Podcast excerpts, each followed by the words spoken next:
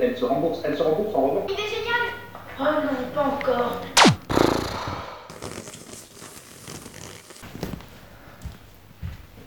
Où est-ce que tu vas, Ariane?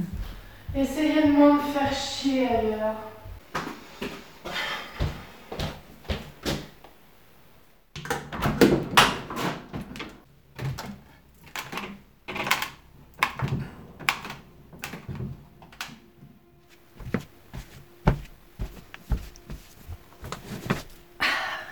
Voyons voir ce qu'il y a dans ce carton. Tiens, ma poupée volante. Elle ne m'avait pas manqué celle-là. Dire que j'ai bien failli faire une crise cardiaque le jour où je l'ai vue voler dans ma chambre au beau milieu de la nuit. Et c'était mon satané petit frère qui lui avait jeté un sort pour me faire peur. Quel sale con. Tiens. Je ne connais pas ce carnet. Alésia. Août 1857. Chère Ariane. Oh merde Oh merde, merde, merde, merde, merde Ah, c'est jamais bon lorsque ça nous est adressé directement. Ça ne peut pas être si horrible que ça, en vrai. Et puis bon, euh, même dans une vie antérieure ou postérieure, je risque de m'emmerder autant que maintenant, de toute façon. Alésia, août 1857. Chère Ariane, j'ose imaginer que si tu lis ces lignes, rien ne t'est encore arrivé, j'en suis ravie. Tu connais certainement déjà l'histoire que je vais te conter, mais il est important que tu la parcours à nouveau. Depuis des centaines de solstices, le monde humain et la nature, notre monde magique, vivaient en harmonie. La fleur du pouvoir régissait alors toutes les énergies. Célébrée et respectée dans les deux mondes, elle se trouvait au berceau des naissances, là où naissent et meurent les énergies. Elle était dotée d'une grande sagesse, et tous les rois et reines lui demandaient conseil. Bien sûr, elle ne put éviter des batailles au sein des différents mondes, mais jamais ces derniers ne se combattirent l'un l'autre. Mais un jour, un roi fou, cruel, narcissique et avide de pouvoir déracina la fleur. La fleur si sage et bienveillante devint amère et belliqueuse. Ivre du pouvoir de la fleur et persuadé que la terre n'appartenait qu'aux humains, le roi déclara la guerre à la nature. Sans la fleur, les énergies n'étaient plus régulées et la haine germa dans les cœurs.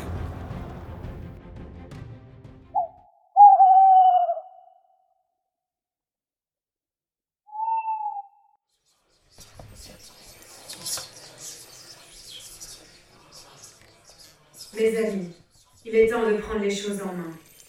Il faut rendre la fleur du pouvoir sa juste place. Nous sommes tous d'accord là-dessus, mage. Mais comment faire? Tu as vu quelque chose? Bien sûr que j'ai vu Orc.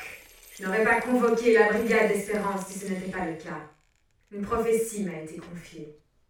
Seule une jeune fille issue de l'union des deux mondes et dotée d'une ingénuité sans faille pourra replanter la fleur et nous sauver.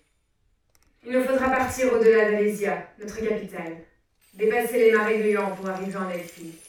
C'est là-bas que vit la jeune fille que nous cherchons. Toi, l'orque, vous deux les fées, et toi, elfe, vous venez avec moi. Nous partons dans la nuit de demain. Les autres, je compte sur vous pour soutirer des informations qui seront utiles pour la suite de notre combat et pour amener de nouveaux adeptes dans nos rangs. Le petit groupe parcourut les terres de la nature pendant des jours entiers, des nuits entières parfois, sans relâche. Lorsqu'enfin, il atteignit un village niché près d'une cascade. Là, se trouvait une splendide maison de bois blanc. On pouvait apercevoir la jeune fille tant convoitée assise sur le rebord de sa fenêtre, rêvassant. La mage s'introduit dans la maison. Personne ne sut ce qu'il fut dit entre les parents et elle.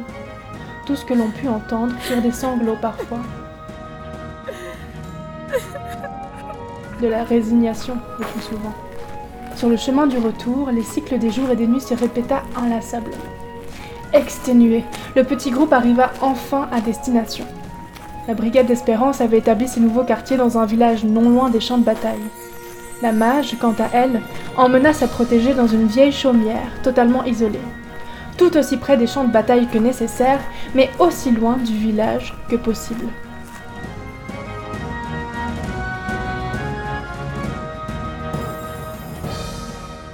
La petite fille, prénommée Ailis, grandit dans la chaumière. Elle apprit les connaissances humaines et magiques, les mathématiques, les sortilèges, le magnétisme, la médecine ou encore les énergies. Elle se rendit régulièrement au champ de bataille avec la mage. Elle y comprit ce qui poussait ces êtres à s'entretuer. Elle s'appropria ses émotions afin que jamais elles ne germent dans son cœur. Elle s'entraîna sans relâche. Son potentiel était immense et sa puissance le dépassa rapidement. Sa vie se résumait à la chaumière, au champ de bataille et à la forêt adjacente, unique endroit où elle pouvait se rendre seule. Ailis affectionnait sincèrement la mage et la vie qu'elle menait, mais petit à petit, elle se mit à rêver d'autre chose. Que regardes-tu, Ailis Les villages. J'ai envie de voir à quoi ils ressemblent, qui y vit. Il doit y avoir tant de fêtes, cela doit être si merveilleux. Il n'y a rien à y voir, détrompe-toi. La guerre a eu raison des fêtes. Les habitants se démènent sûrement plus pour se nourrir que pour rire tous ensemble. Ne t'attarde pas sur cette pensée. Mais je pourrais peut-être y aller une seule fois Ne serait-ce que pour les aider s'ils sont dans un si mauvais état. Ne t'avise pas d'y mettre un seul pied. Ne t'avise même pas de sortir de la forêt seule. Des gens veulent ta mort, petite idiote. Tu crois que ça m'amuse de vivre isolée dans une maison protégée par un sort À te surveiller tous les jours À t'apprendre tout ce que je sais? Non, ça ne m'amuse pas. Mais c'est le seul moyen pour mettre un terme à cette guerre une fois pour toutes. Est-ce que c'est clair? Bien, mage.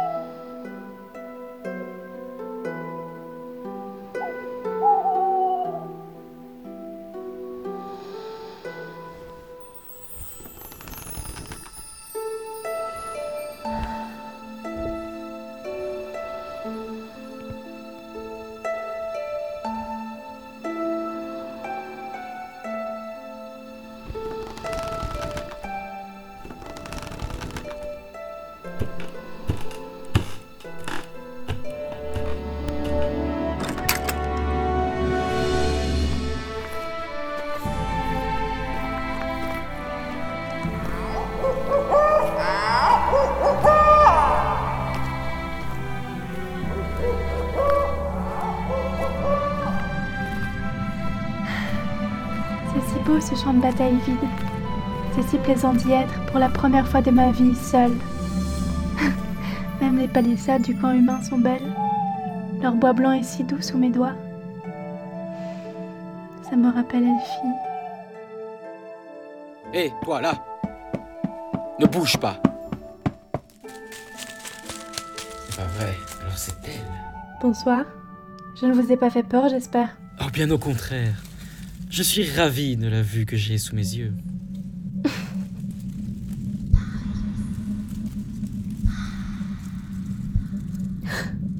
Vous avez entendu? Tout ce que j'entends, c'est mon cœur qui court depuis que je vous ai vu. Oh, c'est ces mensonges. On se connaît à peine. Pardonnez-moi, mais c'est que j'ai l'impression de vous connaître. Me connaître? Non, non, c'est impossible. Je n'ai rencontré personne depuis que je vis avec une mage. Une mage. Je suis désolée, euh... Et Lorane. Eloran. Je suis désolée, mais je, je devrais partir. Le soleil ne va pas tarder à se lever et je ne devrais pas être ici. Oh, bien sûr, bien sûr. Mais promettez-moi de revenir au plus vite. Oh, j'ai- j'ai tant envie d'apprendre à vous connaître.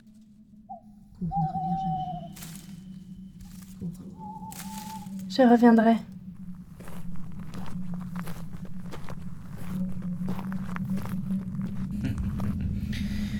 Le jeu ne fait que commencer. Le comportement d'Ailis changea au cours des jours suivants.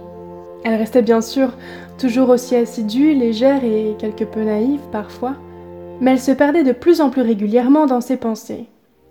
La mage ne la voyait quasiment plus s'endormir sous ses yeux le soir. Ailis regardait constamment en direction du camp humain, et elle s'y rendait, régulièrement, en cachette, y rejoindre Eloran. Le rendez-vous nocturne, occasionnel au début, devint de plus en plus fréquent et l'affection grandit incommensurablement au fil du temps. Mais Alice devint parfois amère. Quelque chose qui ne lui appartenait pas avait commencé à germer dans son cœur. En travaillant dans son jardin, la mage remarqua des traces de pas à certains endroits, des traces de pas plus ou moins fraîches. À ce moment, elle comprit que ses craintes n'en étaient pas. Elles étaient purement la réalité. Bonsoir, mage. J'ai récolté tout ce que vous m'aviez demandé. De la belladone, du millepertuis, des feuilles de... Ça ne va pas? Vous m'avez l'air contrarié. Dis-moi la vérité, Ailis. Que voulez-vous dire? Tu me mens depuis des semaines, Ailis. J'ai vu tes traces de pas dans le jardin. Tu ne les as pas suffisamment cachées. Tu es intelligente pourtant. Mage. Tu vas voir quelqu'un, n'est-ce pas? N'est-ce pas? Bien, mage, c'est-à-dire... euh, Ne t'avise pas de me mentir. Je le sens au plus profond de ma chair. J'aurais dû écouter mes sens depuis longtemps, mais je te faisais confiance. Jamais je n'aurais dû relâcher ma vigilance. Tu es bien trop Vous ne sotte. pouvez pas me garder ici infiniment. J'ai le droit de vivre quand même, le droit de ressentir des choses, le droit d'aimer. Mais vous ne connaissez pas ça à vous. Et Loran, lui, fait attention à moi. Il me comprend, il m'aime. Ne fais pas confiance aveuglément, Alice. Nous sommes en guerre. N'entends-tu pas des voix qui te mettent en garde? Écoute-les si tu ne veux pas m'écouter moi. Mais une chose est sûre, tu ne sortiras plus d'ici avant que le temps ne soit venu. Avant que tu ne puisses mettre fin à tout ceci. Vous ne m'empêcherez pas de le voir. Petite idiote, tu crois pouvoir me battre? Tu ne sortiras pas de cette chambre tant que tu refuseras de m'écouter.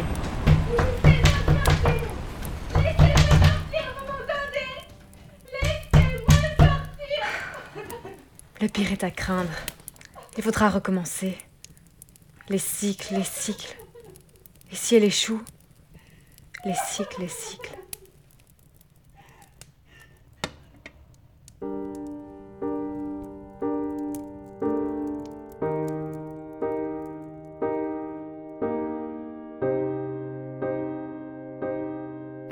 Semblait pas avoir compris la leçon.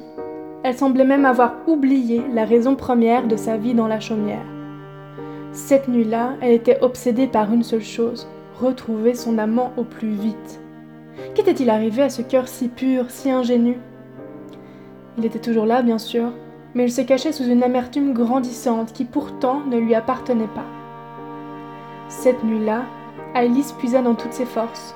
Elle avait bien compris que sa puissance dépassait celle de la mage. Elle n'avait jamais envisagé de l'employer contre elle auparavant. Cette nuit-là, Alice détruisit le sort d'empêchement qui entourait sa chambre. Elle le détruisit pièce par pièce, en silence. Elle parvint alors à sortir de sa chaumière sans faire de bruit. Cette nuit-là, elle s'enfuit sans laisser de traces. Pas une seule trace, qu'elle soit visible ou invisible. Elle courut en perdre haleine, sanglotant parfois, traversant la forêt à toute vitesse pour finalement retrouver son amant. Eloran Eloran Alice Oh Eloran, je suis si heureuse de te voir. Aide-moi s'il te plaît. La mage, on s'est disputé. Elle ne veut pas que je te voie. Alice, calme-toi, calme-toi. Qu'est-ce qui s'est passé? La mage, elle a compris ce qui s'est passé entre nous. Elle ne voulait plus que je te voie. Elle dit que c'est trop dangereux. Mais moi, moi, je ne voulais pas. Je ne veux plus rester enfermée dans cette chaumière sans jamais voir personne à part elle. Elle m'a dit que je ne pourrais sortir que lorsque le temps sera venu et que je pourrais replanter la fleur du pouvoir. Quoi Quoi? Attends, attends. Qu'est- Qu'est-ce que tu racontes? Et Loran, c'est moi. C'est moi qui peux mettre fin à cette guerre. Je suis l'incarnation des deux mondes. Je suis leur complémentarité.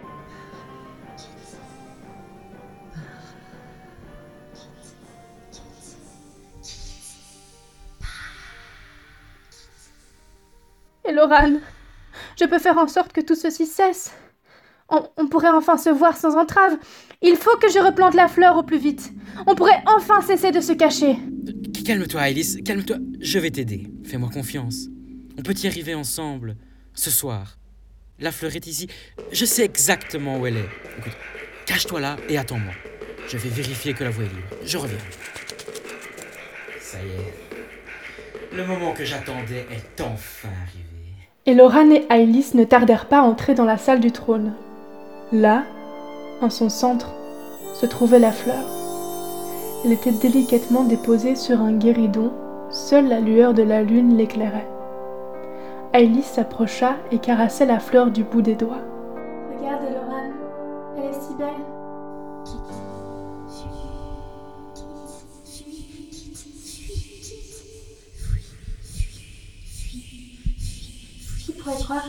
Autrefois si sage soit devenue si belliqueuse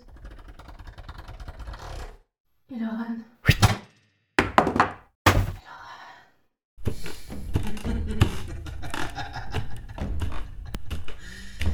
Ah, tu croyais quand même pas sincèrement que je t'aimais.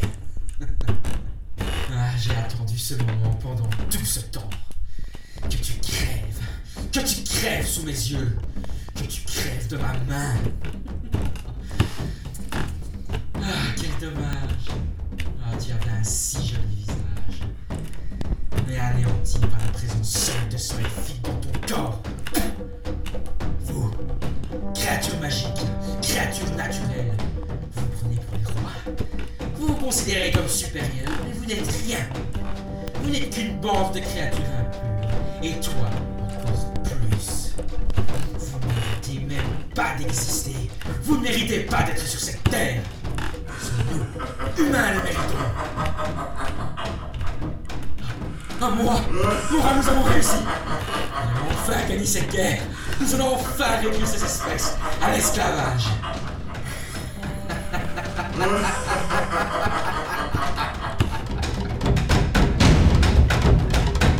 Et Loran et le roi fou se gaussaient goulûment. Ivres de cette victoire, ils ne remarquèrent pas la fleur. Avide de pouvoir et de sang, la fleur se mouvait. Elle se rapprocha de la plaie de la jeune Aélis. Ses racines s'étendirent. Elle se mut jusqu'au trou béant causé par la flèche.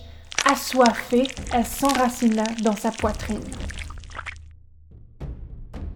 La graine amère qu'Eloran avait plantée dans le cœur d'Ailis s'était évaporée avec la trahison qu'elle venait de vivre. Son cœur venait de retrouver sa pureté et son ingénuité. Nourrie de ses sentiments innocents, la fleur retrouva sa forme initiale. Dans un cri de colère, elle retira les pouvoirs, les énergies de ceux qui s'étaient servis d'elle. Puis, épuisée, dans un dernier souffle, la fleur régit à nouveau les énergies des deux mondes. Le calme et l'harmonie revinrent en leur sein. Et la fleur se fana.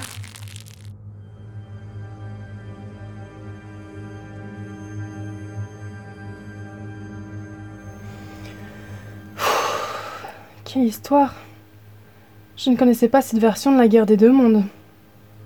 Hmm? On s'adresse une nouvelle fois à moi. Ariane, je t'écris en connaissance de cause. Je ne connais que trop bien cette histoire, car j'y étais. Méfie-toi, Ariane. Les cycles, ils reviennent. Une guerre, ce sera ton tour, tout sera différent, mais la réponse sera la même. Pense à Elise, apprends Ariane. Pense à. La réponse sera la même. Attends, Alice. Complémentarité. Ma mère est une dryade, mon père un humain, et je suis leur première fille.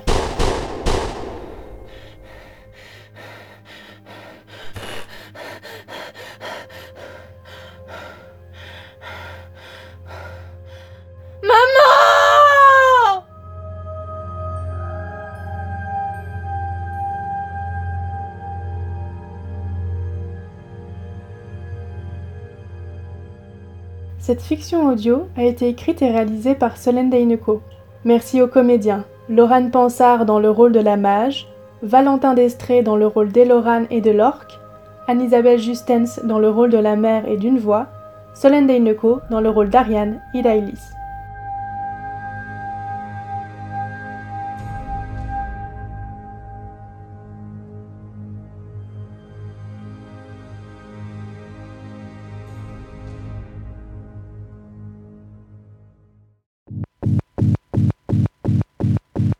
Tous nos podcasts sur Mammouth Media.